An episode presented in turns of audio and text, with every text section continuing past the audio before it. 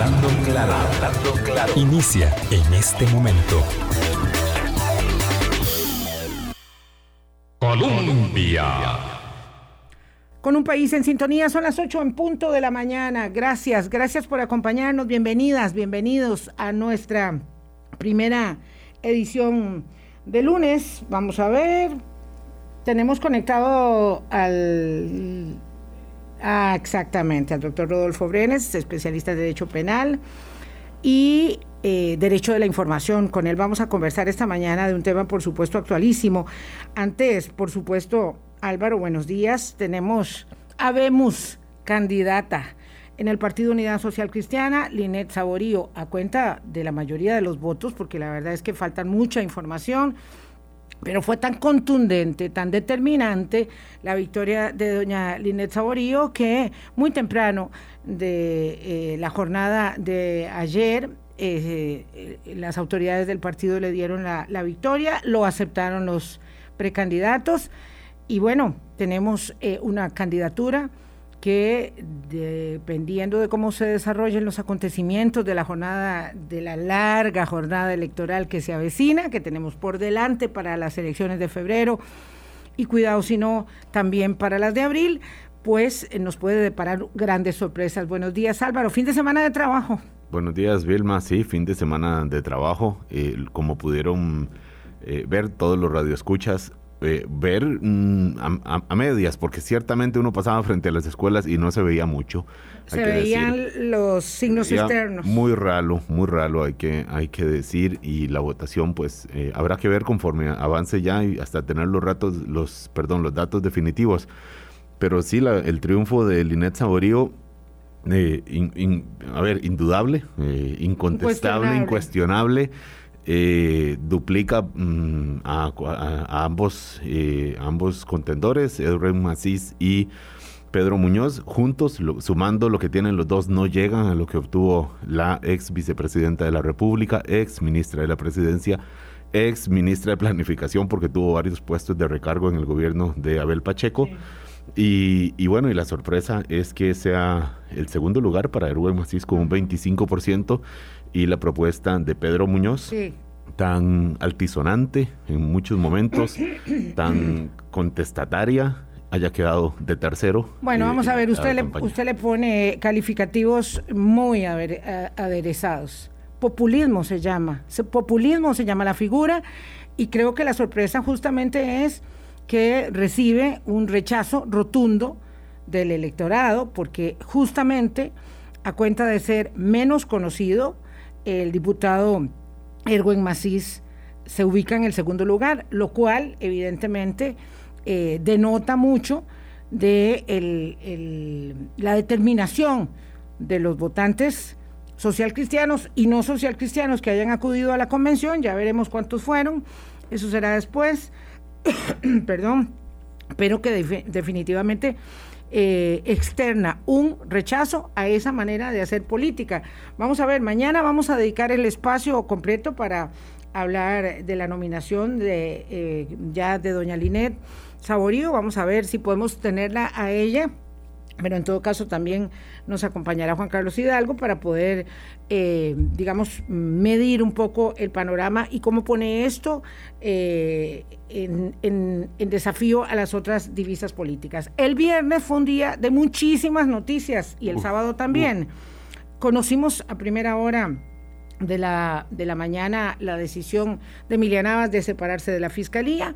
Estábamos nosotros conversando aquí con el ministro de Obras Públicas y Transportes, eh, entonces dedicamos el tema a nuestra conversación con el jerarca de Obra Pública y, eh, por supuesto, el sábado se conocieron las medidas cautelares. De ese tema hablamos hoy con don Rodolfo Brenes. Mm, tengo que explicar, Rodolfo Brenes es especialista en Derecho Penal y en Derecho de la Información eh, que mm, agradecerle a él que acepte y explicarle a los oyentes que los eh, mm, abogados especialistas que pueden hablar y comentar sobre la materia son justamente las personas que no están vinculadas como defensores a alguna de las partes eh, implicadas en el, en el de las 30, de las 30 personas implicadas en el caso, por el momento, porque dicen que habrán hasta setenta y tantos señalados. Entonces, por eso le agradezco muchísimo a eh, don Rodolfo Brenes que haya aceptado esta invitación. Rodolfo, buenos días, ¿qué tal? ¿Cómo está usted? Buenos días, doña Vilma, don Álvaro y a todos los que nos escuchan. Muchas gracias por invitarme a su programa. Gracias, don Rodolfo, a usted para, por aceptar esta, esta conversación. Eh, quisiera preguntarle primero eh, la, digamos, el acercamiento general hacia la decisión de la jueza penal de Hacienda de no establecer prisiones privativas de libertad preventivas hasta por un año, cosa que ya ayer mismo el Ministerio Público apeló y se verá en otra segunda instancia porque resulta ser que este, que es eh, el componente más sensible de opinión pública, pues ha generado una avalancha de críticas porque eh, ya veremos exactamente si eh, es por el desconocimiento de lo que implica una medida de privativa de libertad preventiva o porque, bueno, evidentemente la irritación supera a la posibilidad objetiva de evaluar los hechos de este caso Cochinilla. Sí, em, estos casos, doña Vilma, eh, de interés público, donde se ven involucrados eh, fondos públicos, evidentemente, son de interés general, suscitan la preocupación válida de la ciudadanía, el escrutinio de parte de la ciudadanía del trabajo que hace el Poder Judicial en sus, en sus diferentes facetas, OIJ, Fiscalía, jueces, y como usted bien menciona, el tema de la prisión preventiva está pues en el corazón de la discusión al inicio de todo proceso penal.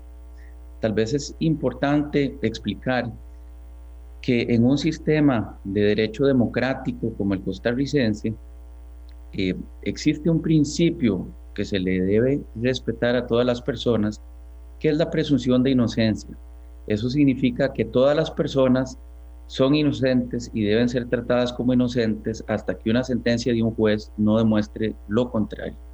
Ahora, a veces, en algunas oportunidades, se considera que hay algún peligro de que la persona o no afronte el proceso y se fugue, o que la persona pueda intimidar a testigos, destruir prueba. Eh, eso se llaman peligros procesales, peligro de fuga, peligro de obstaculización de la justicia y eso hace que sea necesario imponer algún tipo de medida cautelar. La medida cautelar tiene un fin instrumental y es que busca evitar el peligro de fuga o evitar el peligro de obstaculización. Y entre hay un universo de medidas cautelares que se pueden implementar. La más grave, la más seria de todas es la prisión preventiva.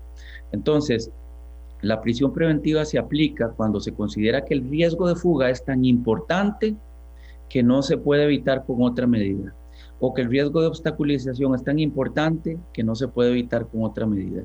La regla, se supone, la regla debe ser que el imputado afronte el proceso en libertad y en casos excepcionales se imponga la prisión preventiva.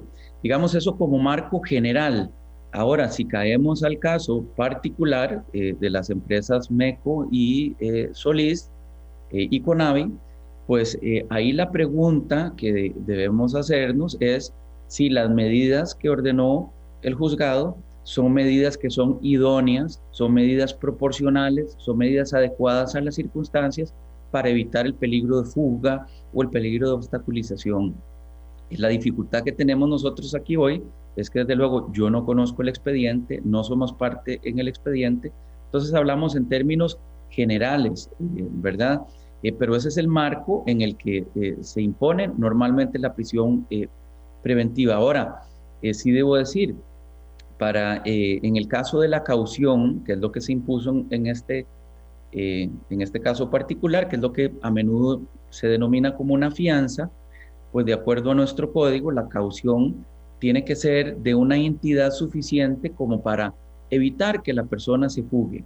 Y aquí la cuestión es cómo se valoró o qué elementos objetivos se utilizaron para considerar que una suma de 3 millones de dólares o de 5 millones de dólares o otras medidas distintas pueden eh, paliar ese peligro. Sí, adelante. Sí, ya, ya vamos a ir a eso. Nada más este, queríamos sostenernos aquí un momento. Entonces, la, usted lo explica, lo detalla. La prisión preventiva no es una pena anticipada, tiene como mm, objetivo evitar el peligro de fuga o, digamos, la contaminación de la investigación, del proceso de investigación. Entonces, aquí, después de tantos días de valoración, la jueza determina que las 30 personas pueden salir de la, no van a tener prisión preventiva, es decir, en este momento solo están en eh, prisión eh, los dueños de las empresas MECO y Hernán Solís, a, falta de presentar hoy las garantías de esta caución real, eso ya lo vamos a ver, pero en principio eh, lo que sin conocer el expediente usted diría es que la jueza ha determinado categóricamente en esta primera instancia que no era necesario prisión preventiva para seguir adelante el proceso de investigación. Eso da cuenta de una investigación endeble o da cuenta de una eh, investigación previa muy robusta que ya tiene la mayor cantidad de acopio. ¿De, qué da cuenta esta decisión? Ok, lo, lo, primero es que para haber impuesto cualquier tipo de medida cautelar, la, la jueza debe haber considerado que existe una probabilidad suficiente de comisión delictiva. Decir, aún para imponer la caución, la jueza tiene que considerar que la causa eh, en el estado que se encuentra ahorita tiene elementos suficientes como para considerar que hay una probabilidad razonable de que se cometió, de que se cometió un delito. Eso no es un adelantamiento de, criterio, digámoslo así, sino es una valoración que se hace para ver si eh, se puede o no imponer una medida cautelar. Esa probabilidad suficiente se va a determinar en juicio si se mantiene o no, ¿verdad? Si se mantiene, se impondrá una condena, si no se mantiene, deberá dictarse una absolutoria. Lo segundo que nos dice la resolución de la jueza es que ella consideró que hay un peligro procesal. Si no hubiera un peligro procesal, no impone ni siquiera la caución. Y la caución es una medida que busca evitar un peligro de fuga. Entonces, eh, sin conocer el expediente, sí podemos saber que la jueza consideró que hay probabilidad de comisión delictiva y que hay un peligro de fuga. Ahora, el tercer elemento es que la jueza tenía que hacer una valoración del caso en general para ver cuál es la magnitud de ese peligro de fuga y cuáles son las circunstancias personales de cada investigado para ver cómo evitar ese peligro de fuga. Entonces, yo valoro, o sea, los jueces valoran el peligro de fuga, bueno, el delito, qué tan grave es el delito, qué tantos años de prisión se pueden imponer en un, en un caso de este eh, cuáles son las condiciones personales del imputado, tiene un arraigo en el país, es decir, tienen cosas que lo vinculen al país o no, tiene medios como para escapar del país o no, hay algún indicio concreto que me indique que la persona podría fugarse del país o no. Eh, y a partir de toda esa valoración que la jueza tiene que haber hecho, ella debe haber dado razones fundadas de por qué considera que eh, las medidas que ordenó son suficientes para evitar la fuga. Evidentemente, el Ministerio Público ya apeló, esto va a ir donde un juez superior, que el juez va a, revisar el razonamiento de la jueza y si es un razonamiento que lo considera fundado, pues va a mantener las medidas y si el tribunal considera que hay vicios o debilidades eh, en el razonamiento de la jueza, pues va a revocar la resolución. Don Rodolfo Brenes, abogado penalista, que nos ayuda a entender hoy las medidas cautelares sobre el caso Cochinilla, conocidas el día sábado. Don Rodolfo, eh, es muy llamativo esto que usted dice. Al, dictar medidas cautelares indica que hay una probabilidad eh, considerable de la comisión de los delitos. En el caso de las, eh, los dos empresarios, Melida Solís y Carlos Cerdas, de, de la empresa Hernán Solís y de MECO, estas fianzas eh, pues obviamente les daría la posibilidad, en caso de que las, las depositen, de tener libertad total. Este elemento que mencionaba usted que es importante también, de la posibilidad de entorpecer el proceso o de manipular eh, pruebas o testigos, eh, imagino que se considera también el, digamos, el valor el, poder económico y, el, peso que tiene el papel de los imputados dentro de, de toda la trama, tal como la está presentando el OIJ. Le pregunto, por la posibilidad que tienen ellos eventualmente de salir libres en caso de depositar la fianza, de llamar testigos, mover dineros, etcétera. ¿Es una consideración que hace eh, el juez o la jueza en este caso también, don Rodolfo? Bueno, lo primero es que eh, el Ministerio Público es quien plantea la existencia de estos peligros. Eh, no sabemos si el Ministerio Público alegó que existía un peligro de obstaculización de la investigación o solo un peligro de fuga. Eh, por tratarse de un caso que ha sido calificado como de eh, criminalidad organizada, lo que supone que hay una organización estable en el tiempo dedicada a la comisión de diversos delitos, uno podría imaginar que se podría argumentar un peligro de fuga, eh, perdón, de obstaculización. Y ese peligro de obstaculización, en efecto, se considera que existe cuando una persona podría tener influencia sobre otra, eh, eh, por ejemplo, por una situación de jerarquía, porque hay un acceso a testigos, porque puede haber un acceso a información. Entonces, aquí el tema es, no sabemos si el Ministerio Público argumentó que existía un peligro de fuga, eh, perdón, de obstaculización, y si lo argumentó, pues cuáles serían las razones por las cuales eh, la jueza consideró eh, que era suficiente una, una caución. Porque la caución, es decir, pagar un dinero para salir de prisión preventiva, es una medida que evita el peligro de fuga, pero no el peligro de obstaculización de la justicia o, que se supone que debería evitar el peligro de fuga, ¿verdad? Pero no tiene incidencia sobre una eventual obstaculización de la justicia. Claro, pero habría que ver entonces, eh, don Rodolfo Brenes, para seguir esa misma línea argumental, que eh, la caución eh, o la fianza, ¿verdad? Como se le conoce popularmente, de 8 millones de dólares para Melida Solís y Carlos Cerdas, es una de un conjunto de medidas cautelares justamente por eso que usted apuntaba, ¿verdad? De, la posibilidad de, eh, digamos, de entorpecer la investigación. Hay otra, otro elenco de medidas cautelares. Eh, correcto.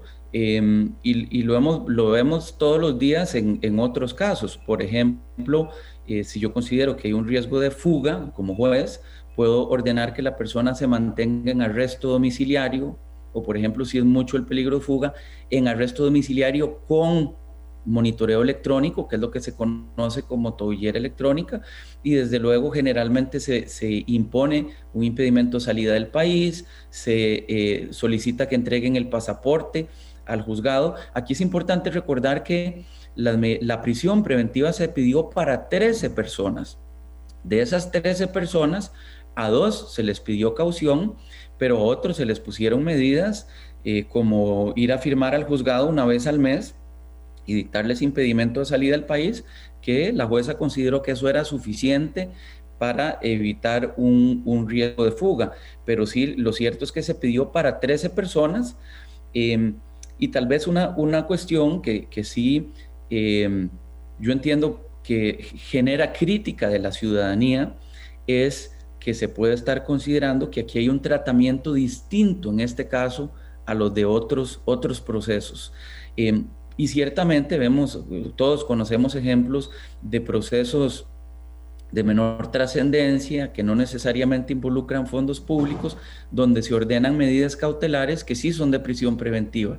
Entonces, quiero tal vez aquí aclarar, la regla es que la persona esté en libertad, excepcionalmente se impone la prisión preventiva, pero este caso sí debería interrogarnos eh, y hacernos reflexionar si se está aplicando bien ese instituto. Eh, yo no sé si en este caso se aplicó bien o no, porque no lo conozco, pero sí en todos los demás. Y si, y si no está habiendo un uso excesivo de la prisión preventiva, porque recordemos, la, la, prisión preventiva no es para castigar a las personas, no es para adelantarles la pena.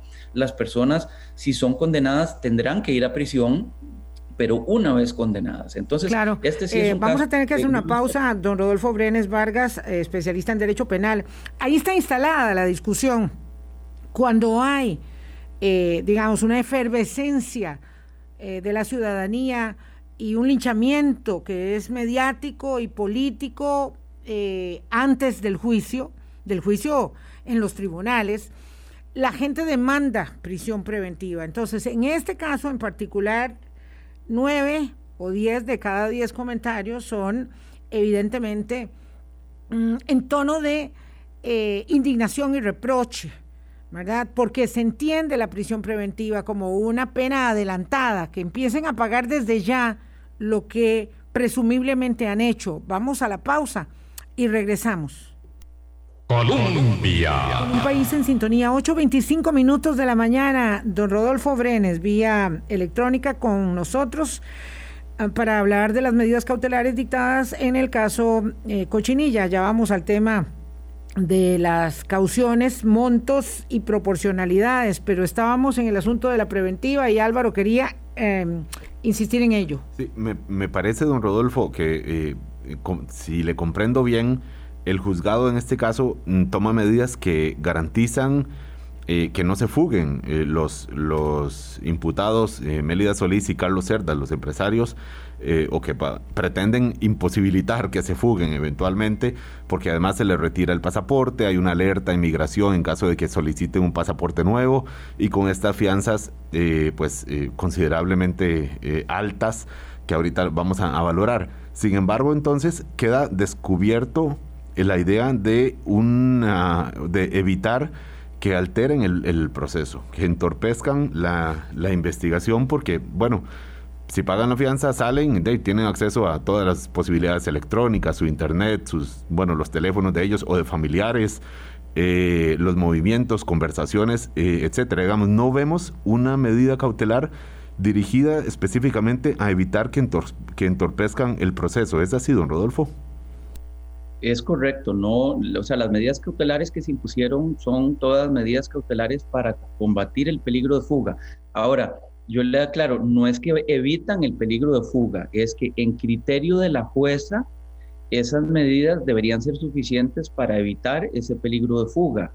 Eh, si ese razonamiento de la jueza es correcto o no, eh, lo desconocemos porque hay que analizar las circunstancias personales de cada uno de los eh, investigados. Em, pero eh, en efecto eh, son medidas que nada más combaten el peligro eh, de fuga. En otros casos, y voy a mencionar uno que es público, en el caso del llamado como el cementazo, en el caso de el principal investigado, diría yo, em, el señor Juan Carlos Bolaños, a él se le impuso prisión preventiva pues porque se consideraba que había un peligro importante de fuga y ese peligro importante de fuga ahí se fundamentó eh, porque tenía eh, importantes recursos, porque el monto eh, de los hechos que se investigan era importante, porque don Juan Carlos tenía acceso a helicópteros em, y a partir de ahí se impuso la prisión preventiva. Entonces, ¿a qué voy con esto? Pues que en realidad depende de la valoración que haga el juez en cada caso eh, particular. Eh, y eso nos podría llevar a concluir aquí o que se excedieron en el caso del señor Bolaños o que tal vez este, eh, se está dando un tratamiento distinto en este otro caso, ¿verdad? pero, como les digo, siempre se hace una valoración eh, a partir de las características eh, particulares de cada caso y de cada persona. Sí, don Rodolfo, estábamos conversando eh, hace unos días, bueno, varias veces sobre este caso, y una de las consideraciones es, este caso, a diferencia de otros, la prisión, el arresto y los allanamientos se dan cuando ya la investigación lleva mucho tiempo en curso distinto, digamos, al tema de la trocha o al tema del cementazo, que el allanamiento y la detención, digamos, da pie a la, etapa preparatoria de la investigación. Entonces, eso puede haber influido, puede ser que considere, yo sé que usted no conoce el expediente y, quiero explicar eso a los oyentes porque dicen que don Rodolfo eh, eh, da algunos rodeos, pero es que usted no conoce el expediente eh, las causas de cada, de cada imputado y las consideraciones específicas de la resolución de la jueza que impuso las medidas cautelares. Correcto, estamos hablando, digamos, eh, en términos más que todo eh, teóricos o hipotéticos y tratando siempre de, respetar la presunción de inocencia de las personas involucradas. Em, y, y, la idea es pues, de explicar un poco para que las personas puedan comprender cómo es que se aplica la prisión preventiva y en qué casos. Tal vez em, para volver un poco en, en, la línea de lo que decía don, don Álvaro, em, es decir, eh, las medidas cautelares que se impusieron, por ejemplo, firmar cada cierto tiempo, eh, entregar el pasaporte o una caución, eso combate nada más el peligro de fuga. Yo no sé si la Fiscalía argumentó también un peligro de obstaculización de la justicia, pero eso combate solo el peligro eh, de fuga. Em, el peligro de obstaculización puede em, combatirse con otras medidas, como por ejemplo eh, ordenarle a la persona que no contacte testigos, que no se acerque a determinados lugares, o si el peligro de obstaculización se considera que es muy grande, puede llegar hasta la prisión preventiva. Eh, don Rodolfo, em, esta ah, decisión de no aplicar prisión preventiva ya fue apelada por el Ministerio Público para 11 personas. Entonces, eh, eh, la segunda instancia, porque el sistema tiene muchos filtros, puede determinar en, próximos días que, que sí tienen que, que, requerir prisión preventiva y cambiar completamente el panorama, porque esta es una noticia en desarrollo. Sí, lo que sucedería en ese caso es que el tribunal, eh, que, va a ser un juez de rango superior al de la jueza que dictó esta medida, ese tribunal va a analizar eh, el fundamento jurídico y fáctico del caso, los razonamientos que expuso la jueza para rechazar la prisión preventiva y para imponer esta caución y va, va, a hacer un análisis para ver si son razonamientos que se sostienen en derecho, si no hay problemas de logicidad o de análisis de prueba. Si el tribunal considera que lo resuelto es correcto, va a mantener eh, la decisión si considera que hay eh, falencias o deficiencias en el razonamiento, lo que va a disponer es la ineficacia de la resolución, digamos, para decirlo en términos simples, no es el término correcto jurídico, pero va a anular la, decisión y tendría que repetirse la audiencia eh, de medidas cautelares ante el juzgado con un juez distinto. Eh, el tribunal no puede dictar la prisión eh, preventiva, porque siempre que se dicta la prisión preventiva, la, parte a la que se le imponen tiene que tener derecho a apelación. Entonces, si es el superior jerárquico que le impone, no habría derecho de apelación para los, imputados. Entonces, lo que se hace es que se anula y se manda, como, como diríamos en, en términos futbolísticos y, populares, se manda la bola al centro y comienza eh, un nuevo partido.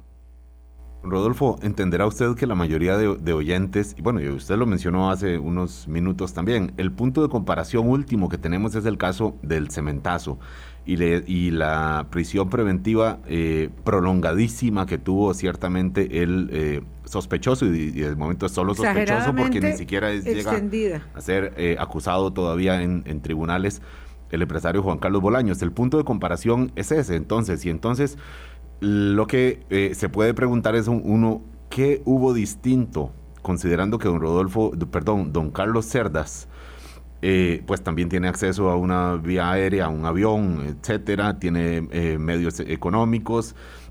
lo que se pudo haber argumentado en el caso de Juan Carlos Bolaños, y él sí pasó, no recuerdo cuánto tiempo, pero muchísimo tiempo, más de un año, dos casi, en prisión preventiva, y en este caso se le está dando la opción de que ah, eh, pagando una fianza de 5 millones de dólares, pues pueda salir libre. ¿Cuáles son los puntos de diferencia sabiendo que esta medida la dicta ciertamente juzgados, don Rodolfo?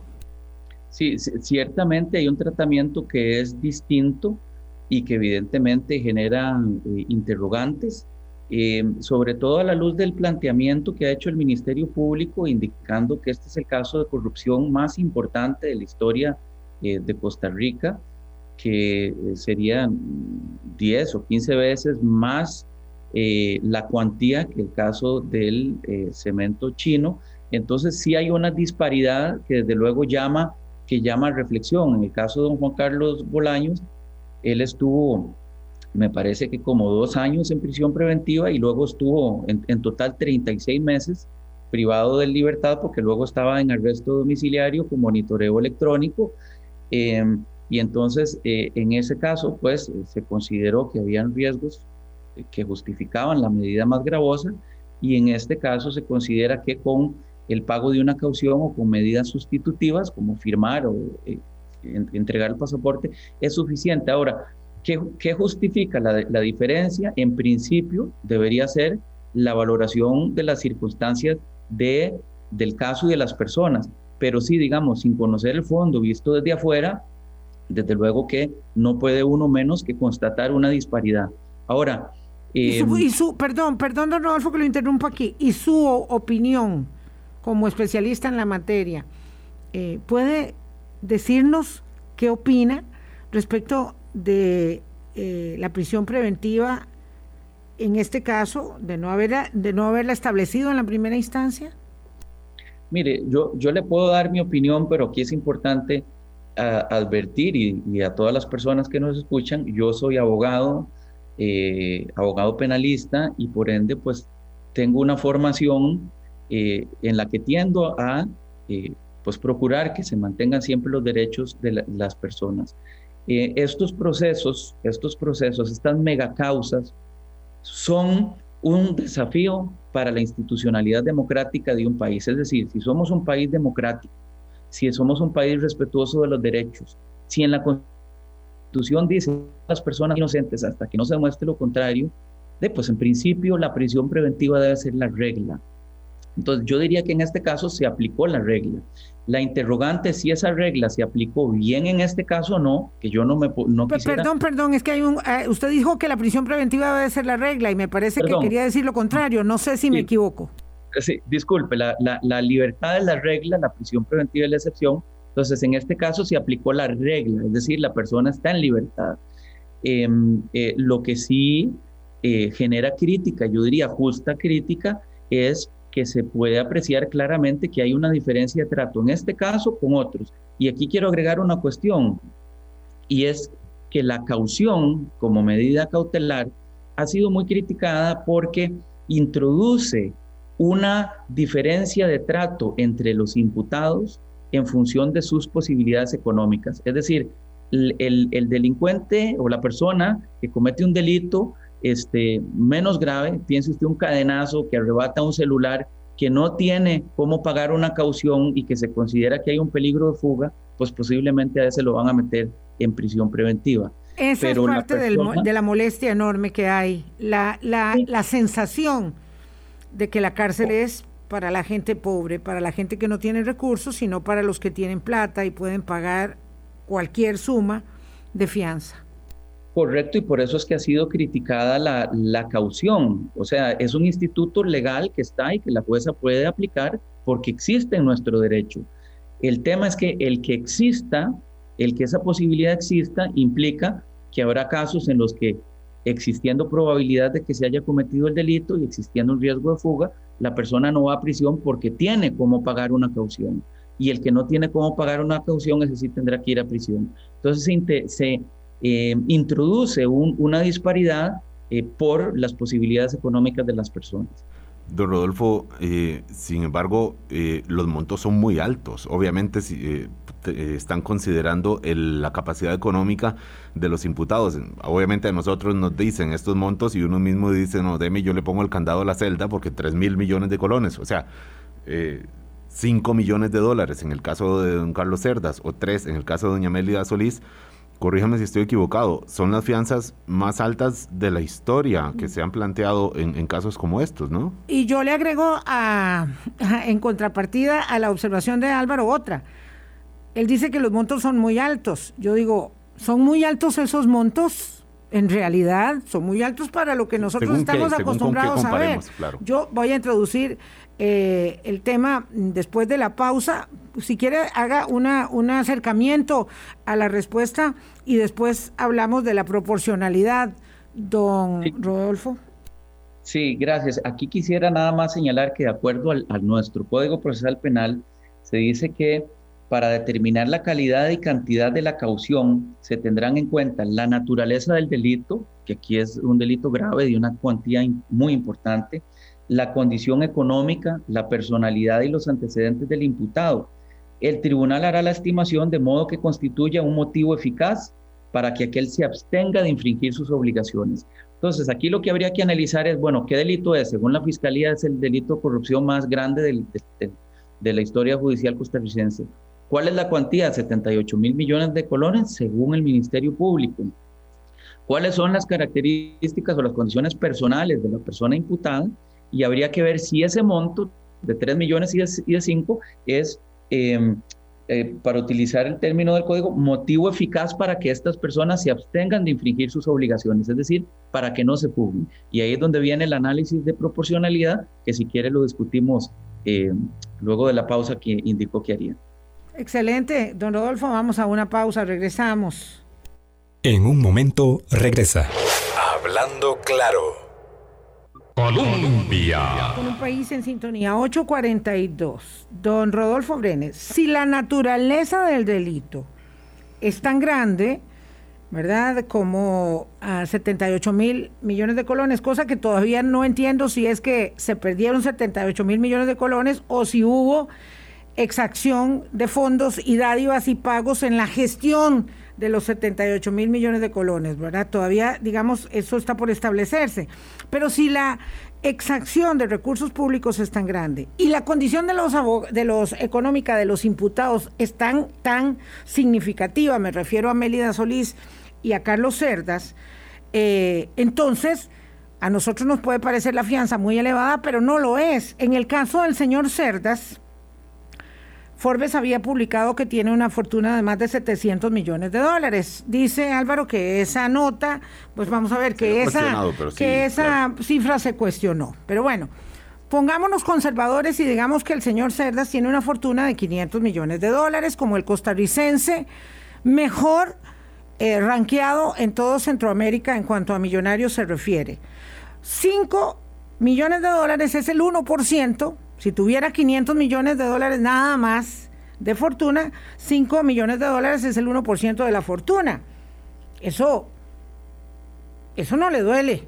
Digamos, eso se, se consigue en, en, un par de garantías eh, o en una sola hoy mismo, que es cuando se va a presentar para que eh, la persona salga de la, de la prisión, eh, bueno, del arresto en el que se encuentra actualmente. Y lo mismo con la señora Mélida Solís, tres millones de dólares no es un desplome para ella. Sí, bueno, ahí es donde entra el juicio de, eh, de proporcionalidad que debió haber hecho la jueza que imagino que hizo. Eh, le, voy a comentar un caso eh, de la sala constitucional donde a una persona se le impuso una caución, me parece que era por 8 millones de colones, y eh, la sala constitucional, o la persona consideraba que ese era un monto excesivo de acuerdo a sus particularidades, ahí la sala conoció un recurso de habeas corpus y la sala consideró que se debió haber hecho algún análisis socioeconómico del imputado para ver si ese monto era excesivo porque el monto puede ser excesivo o puede ser al revés irrisorio. Entonces, aquí la pregunta cuando analizamos el caso es cuáles son los elementos que, conoció la jueza y que tuvo a la mano para considerar que 3 millones de dólares o 5 millones no es un monto irrisorio, sino que es un monto, y aquí utilizo los, los términos del tribunal, eh, que constituye motivo eficaz para que estas personas se abstengan de infringir eh, sus obligaciones. Desde luego que ahí está el meollo eh, de, la, de, la, cuestión. También uno puede preguntarse eh, por qué no, no, se imponen otras medidas. Porque perfectamente se pudo haber combinado la caución, por ejemplo, con un monitoreo electrónico o, con alguna medida de otro tipo. Y estoy seguro que esas son valoraciones que debe haber hecho el, la jueza en su resolución para, para explicar o debe haber explicado por qué en su opinión el pago de una caución es suficiente en este caso particular. Insisto en que para ello hay segunda instancia, porque ahora el Tribunal Penal eh, tiene que revisar la apelación que han planteado el Ministerio Público. Si el señor Carlos Cerdas pagó 9 millones de dólares en un arreglo con la Fiscalía de Panamá, insisto, don Rodolfo, ¿cuánto implica una caución de 5 millones en la fortuna del señor Cerdas para un delito eh, o varios delitos como los que se le atribuyen? Sí. Mire, yo imagino que el Ministerio Público precisamente lo que va a argumentar va en esa línea, es decir, estamos en un caso eh, declarado de criminalidad organizada, eh, había redes de influencia de eh, empresarios, aparentemente, ¿verdad? Según la investigación, redes de influencia en instituciones públicas. El monto del patrimonio de los investigados es muy importante. Usted da elementos que apuntarían a que la suma puede ser, la suma de caución podría ser irrisoria. El antecedente de Panamá que usted cita también estoy seguro que lo traerá a colación el, Ministerio Público. Em, entonces, eh, claro que hay argumentos para criticar la decisión del juzgado y vamos a ver si se mantiene. Evidentemente, la defensa va a argumentar pues que estas son personas que tienen familia en Costa Rica, que tienen casa en, Costa Rica, que tienen sus negocios acá y que por ende, pues para ellos sería más complicado eh, sustraerse al proceso y tratar de fugarse que enfrentar el proceso acá. claro, pero todo eso también lo tenía eh, el señor eh, Bolaños, Juan Carlos Bolaños, usted lo dijo bien, entre la prisión mm, entre estar en la cárcel y estar privado de libertad en su casa, 36 meses. O sea, fueron tres años. Es, que, eh, eh, o yo no sé si allá hubo un, exceso eh, en contra mm, de la condición de prejuzgamiento de inocencia y, el, y, el, factor mediático también cuenta, ¿o no, don Rodolfo? mire, yo, yo sí quisiera decir algo que me parece que es una una verdad como una montaña que no podemos ocultar y es que si vemos la práctica de la aplicación de la prisión preventiva en nuestro país, ¿verdad? Este es un caso que se sale de esa práctica. Eh, en el sentido de que por delitos mucho menores y de menor gravedad y personas en situaciones que uno consideraría distintas eh, en cuanto al riesgo, se ha impuesto la medida de prisión preventiva.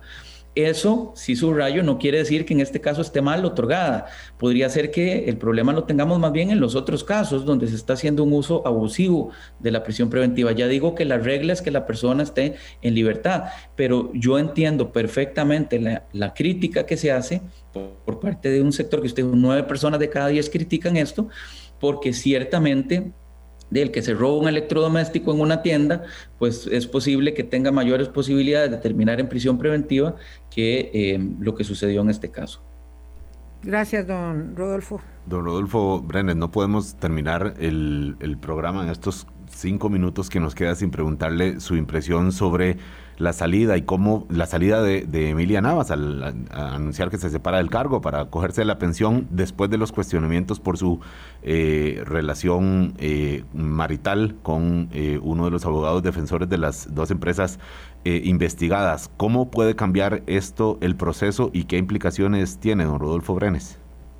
Bueno, em, me parece que en realidad primero opinando de la, de la salida de doña Emilia y todo eh, de la manera más respetuosa, pues yo considero que doña Emilia fue puesta en una situación que ya era insostenible. Eh, yo creo que es una decisión, eh, digamos, personal de ella y de su pareja, quién debía abstenerse o quién debía renunciar, ¿verdad? Eh, yo creo que doña Emilia ocupaba un cargo importante, un cargo público, era la primera mujer fiscal general de la República y que, eh, eh, digamos, si su compañero no hubiera aceptado los casos, no lo hubiera puesto en este, en este dilema. Y, y, como digo, era la primera mujer fiscal general del, de la República, es un cargo importante. Ahora, ya que se dio esa circunstancia, ya que habían esos eh, inhibitorias de parte de doña Emilia que no podía participar en casos tan importantes.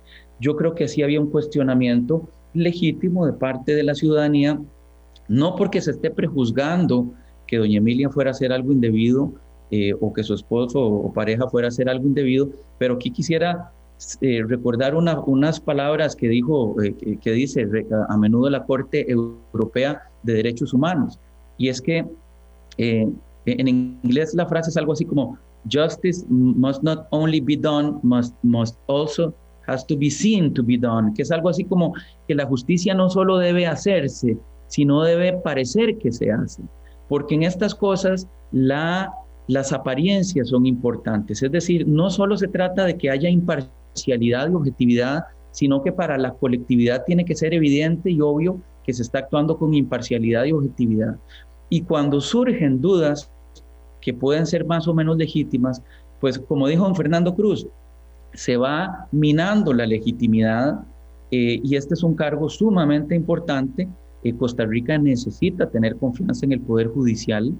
Eh, yo creo que puede fallar el Poder Ejecutivo, podemos tener un mal presidente en algún momento, puede fallar el poder legislativo, podemos tener a veces un mal, una mala asamblea, algún mal diputado, pero cuando comienza a fallar el poder judicial, se comienza a caer la democracia.